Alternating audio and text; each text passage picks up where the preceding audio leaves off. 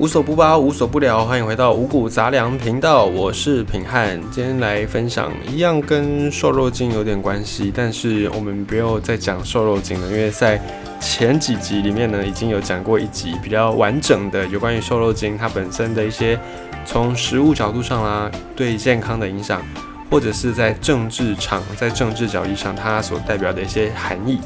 那我们今天来聊一下媒体试毒。因为这个瘦肉精的问题太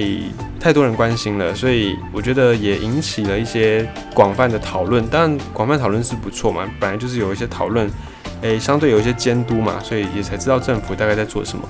不过呢，在这样的一个环境之下，也造成了有很多的媒体出来有所谓的带风向这件事情。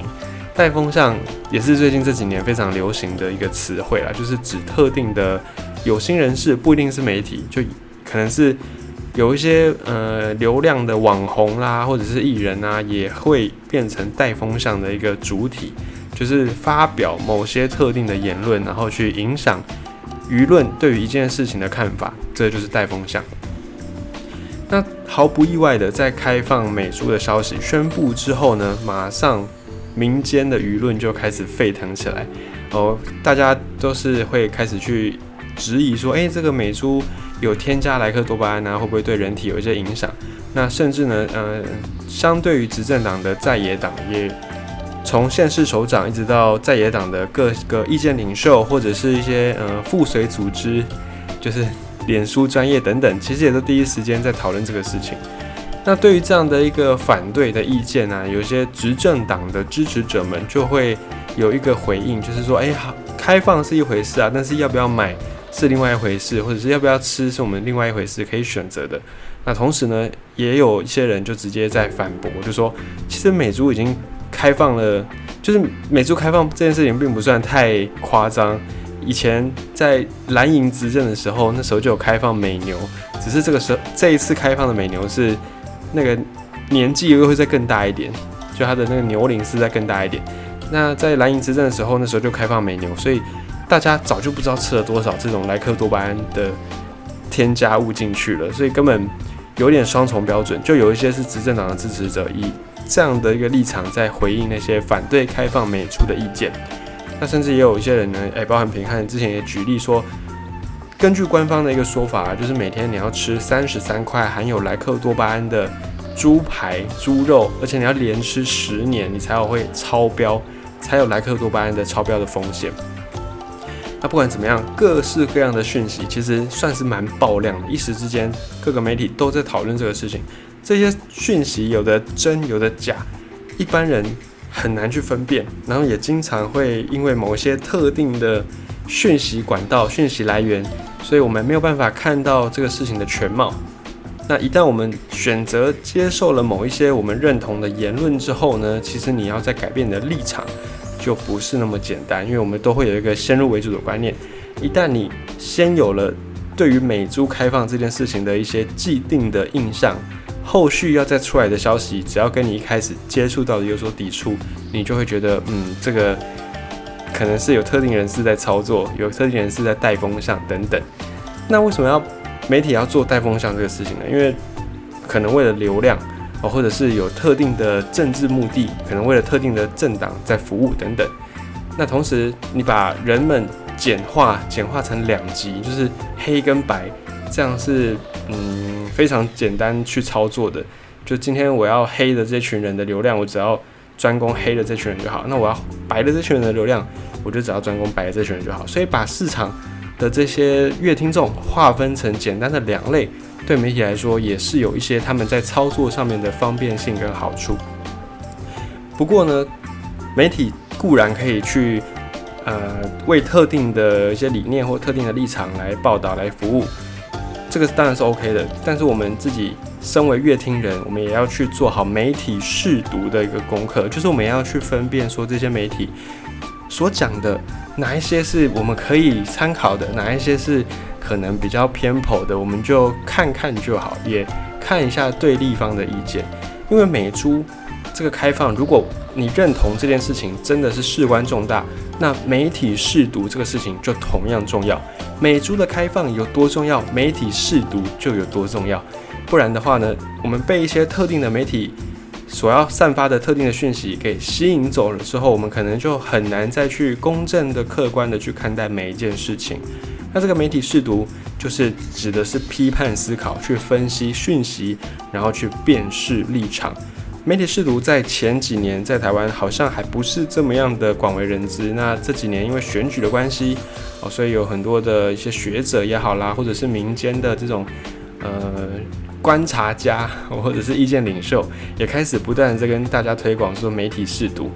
呃，呼吁大家不管什么样的媒体，不管这个媒体立场是不是跟你一致哦，都最好不要把所有的价值来源是从同一个媒体来的。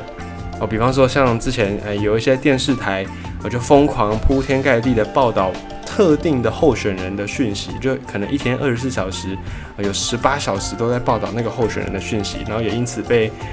我们的传播通讯委员会给开罚嘛。所以像这样子，我们就逐渐可以知道，这个当然是比较极端的案例，但现在更多的媒体其实它是有点，嗯。踩着中立的步伐，但其实他偷偷的在塞一些特定的立场的讯息给你。但你要说完全没有立场，我觉得那个是很难啦。一个媒体你要真的完全没有立场，嗯，可能做得到，但是真的很难，因为有时候你不小心你就会有立场了。所以有关于美美猪开放、美牛开放的这个问题呢，媒体的试读也是我们必须要去做的一个功课。那我们要做媒体试读，首先我们要。有一个概念，就是对于任何的一个消息，我们最好能够去理解这件事情的来龙去脉、历史脉络，然后最好再去看一下不同家媒体的观点。比方说，你平常我们举例比举例，比方说你平常看的都是执政党，比较亲执政党色彩的媒体的话呢，那你在这样的一个事件上，你也可以去看一下比较偏在野党的媒体的讯息。这个呢，呃，其实你看久了，你大概就会知道哪一些新闻媒体是比较偏执政党，哪些是偏在野党。这个其实你很简单就可以看得出来了。那我们在这个事件上面，我们当然也是去参考各家不同的媒体的意见，然后最好是你不要也不要只看两家，不要只看亲执政党跟亲在野党，最好是亲执政党里面它可能有两三家、三四家不同的，所以你可以再去看亲执政党的三四家媒体，然后你再去比较。尽可能的收集各种多样的意见，然后我们再去做一个自己的消化分析跟提炼。我觉得这个是媒体试读必须要做到的一个事情。好，我们再回到美猪开放的这件事情上面，其实我们都会说，哎，那有国际标准啊，有联合国旗下的那个委员会，他们不是有定了一个莱克多巴胺的标准容许量吗？但是这个标准，你要说它完全都是按照科学数据吗？嗯。呃，平安自己，我是觉得蛮打个问号的啦，因为你说真的完全照科学数据，那可是养猪养牛这种产业都是非常庞大的产值，市场也很大，它牵涉到利益也多，所以我自己的个人意见，我觉得可能背后也或多或少会有一些政治力啦，就有可能这个产业的人呃去游说啦，或者去。诶，施压或者是给建议，然后让这个相关的人员他们在定定这样的标准的时候呢，是比较有利于养殖产业的，或者是在养殖产业跟科学标准数据之间取得一个折中。所以你要说完全就相信这种联合国所定出来的莱克多巴胺的标准容许量吗？可能嗯，也也不用完全相信，也不应该完全相信。而且呢，在莱克多巴胺这件事情上面，虽然官方的描述啦，大多都是强调说，只要你不要过量摄取，是不会对人体造成伤害的。那目前确实也是没有比较相关的病例。而且从畜牧业的角度来看呢，你用了这个莱克多巴胺瘦肉精，它可以减少饲料，也可以减少养猪养牛的一些排泄物，所以对环境来说相对是比较友善的。所以你从这个角度来看呢，或许你会觉得，嗯，应该要支持，或者是你可以容许合法的莱克多巴胺添加的美猪来进口，但是它还是在医学跟药物实验上面有一些争议，因为莱克多巴胺它本来是添加在治疗气喘的药物上面，只是因为后来有副作用，所以就放弃。这个事情我们当然也不能够完全的忽视。那再来呢，就是对于孕妇，因为我们很多在台湾坐月子的这些妈妈们呢，会习惯就吃一些猪的内脏。那猪的内脏，呃，就算风险再小，只要它不是零，它就是有可能会有这个风险。所以这个风险也是我们目前比较难以去掌握到很准确、掌握到很好的。那这个也是莱克多巴胺，它开放还是有的一些隐忧，也不能够就是说，嗯，完全只支持、只看到它的好处，然后没有去看到它的坏处。所以这个是在媒体试读的时候，我们就可以去做到的一个角度。因为如果你只看某一些，嗯，可能你看的是亲执政党的媒体，那你在接收这个议题的讯息上面呢，你可能就会比较偏向我们刚才讲的哦，联合国有有相关的标准啦，或者是我们会。做好配套措施啦，包含我们会清除标示等等。但是呢，任何有制度的地方就一定会有漏洞。像这个口罩国家队这两天才爆出来说，有一个厂商，然后他是进了中国的口罩，还不是医疗等级的口罩，进来之后把那个口罩上缴给政府，然后让政府去配发。那他们自己跟政府买来的容做口罩原料，他们在自己生产完，然后拿去市场上贩售来赚取这个利润。所以你看，口罩国家队在这个新闻之前呢，是不是大家都相信？是不是大家都觉得诶很棒？但这个新闻爆出来之后，就是还是会有你会是觉得很不可思议的地方。当然，口罩国家队它这件事情本身还是一个很值得国人嘉许赞许的一件事情，因为毕竟有很多厂商背后有很多人去协调这件事情，才让我们的口罩国家队能够成型。我们当然也不能够因为这一两个。特例，然后害群之马，然后就去否认、去抹杀整个国家队背后的努力。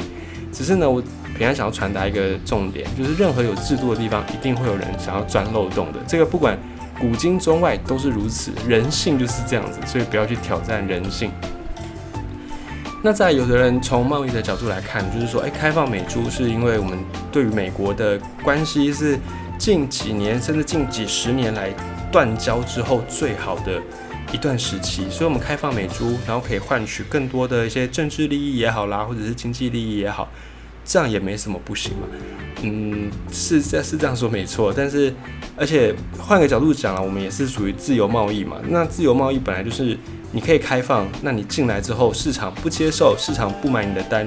那你也没话说，这就是自由贸易。只是对于自由贸易，我们要接受到什么程度，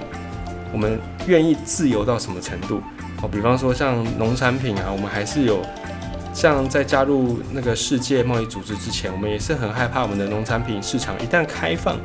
外国的农产品进来之后，我们的竞争力可能就会下降，因为我们土地少，土地小，没有办法像美国啊、像澳洲他们大规模的去种植，用机械去种植，所以我们的成本一定就高。当时候我们在加入世贸之前，我们也很害怕自己的农产品打不过人家。所以这个自由贸易，你就要看你愿意自由到什么程度，你愿意接受自由到什么程度。那另外一个观点来看呢，呃，我们这次要开放美猪背后，其实比较大的一个原因，就是希望台美之间的经济合作、经贸合作能够在往上提升一个层级。那这种经贸的事情，它就是一个互惠的嘛，你不可能说只有我们卖东西给人家，别人不能卖东西过来，那这样子你根本就不用谈什么贸易。不用谈什么贸易合作啦，更进阶的这些经济合作，你当然想都不用想，所以当然也没有这样子的，只有我们可以卖过去，别人卖不过来的道理。好，那再来就是关于那个接受度啦，就是你接受莱克多巴胺的接受度，或者是你还有一些疑虑的部分，这个已经是事实了，因为开放美猪进口看起来是势在必行了，不会再法夹弯了，不会再转弯了，目前看起来应该是这样子。所以，身为政府，身为执政党，你当然有一个义务要去揭露尽可能多的资讯，让这些资讯是透明的。然后你同时也要做好一些风险的监测，以及配套措施，这些都是必然要做的。那除了政府要做到这些他们应该要做的事情之外呢，我们身为乐听人，我们还是不厌其烦的要再跟你分享媒体试读这个的重要性。因为媒体资讯量越来越多，而且媒体呢越来以后只会越来越多。因为现在要做媒体已经不如以前那么困难了。你看，像平安现在有一支麦克风，有一台电脑，我就可以分享这么多的资讯。我自己也算是一个自媒体，所以在未来，媒体的数量肯定是只多不少。只是多的时候呢，可能它的那个加速不会像过去那样百花齐放、百家争鸣。可能媒体会比较倾向于一种大吃小，然后逐渐变成几个集团化、寡占市场的一个感觉。那这种寡占市场的时候呢，其实媒体试读就更加重要，因为你所能接收讯息的管道就又更少了。所以当这个媒体，呃，也许今天他还不想要操风向，不想要操弄风向的时候，他也许是一个好的媒体。但哪一天呢，你难保这个媒体不会为了某一些的条件，不会为了某一些的利益而去帮特定的人士、特定的政党来服务。当那个时候呢，你可能不自觉的就被影响了。所以媒体试读这个事情是还是非常重要的，也是在给你做一个简单的分享跟提醒。媒体试读也算是国家安全的一种哦。你看现在各个国家，尤其美国在选举，好像我们都可以看到有很多外国的境外势力想要去美国里面来干扰这个选举。那当然在台湾，我们也有受到一些境外势力的干扰，这个都是过去新闻上面有爆出来的事件。所以。媒体的试读，它跟国家的安全也有一些关系。尤其我们面对到的假想敌是中国，在这样的情况之下呢，中国的资讯战、中国的骇客，这个都是全世界上面非常知名的，大家有目共睹，都可以看得到他们的一些作为。这个也不是说平安踩着特定的立场，我只是觉得这种讯息。本来就是应该我们要多加的去思考、去过滤，然后本来就是不要只听一两家的媒体，这样子难免我们的立场、我们的观点都会有些偏颇。所以媒体试读就是国家安全。当你觉得某一个事情、某个议题越重要，那么你就越应该要在这个议题上面尽可能的去看不同家媒体对于这件事情的一些描述，或者是对于这个事情的一些解析。我觉得这样子呢，才是一个好的资讯公民。尤其未来资讯时代即将要迈入，我们的生活都离不开资讯。想要当一个资讯世界的良好公民，媒体试读就是一个不可或缺的技能。简单的跟你做一个分享。